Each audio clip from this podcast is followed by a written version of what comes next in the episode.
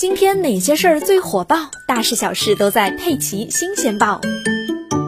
十一月九日，上海确诊的一例新冠肺炎病例王某某，共排查出相关人员九千六百一十七名。上述人员新冠病毒核酸检测都是阴性，相关工作地、居住地等环境核酸检测也都是阴性。经安徽省疾控部门反馈，与王某某相关联的兰某，十一月十日在安徽确诊，对相关人员进行筛查，新冠病毒核酸检测结果都是阴性。据了解，这两例病例在发病前十四天都没有接触过新冠肺炎确诊病例、疑似病例等，也没有暴露于进口冷链食品及相关环境，因此排除了人传人感染和经接触冷链食品感染的可能性。不过，两例病例曾在十月三十日共同进入并清理过一个从北美地区运返回上海后的航空集装器。该集装器为密闭容器，内有大量避震用的泡沫，内部环境潮湿。清理时，两人都没有佩戴口罩。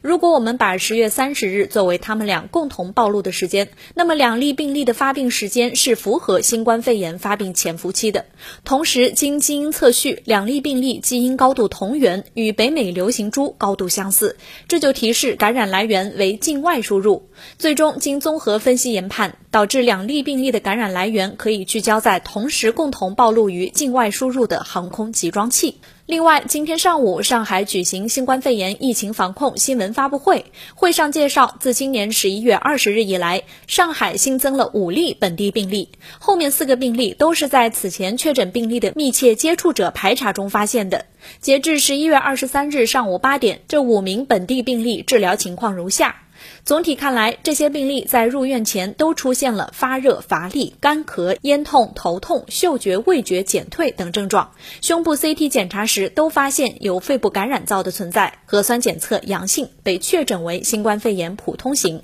目前五名患者病情稳定，仍在进一步的治疗当中。天气渐冷，大家一定要继续加强防护，戴口罩、勤洗手、少聚集。如果有不舒服的症状，一定要尽快就医。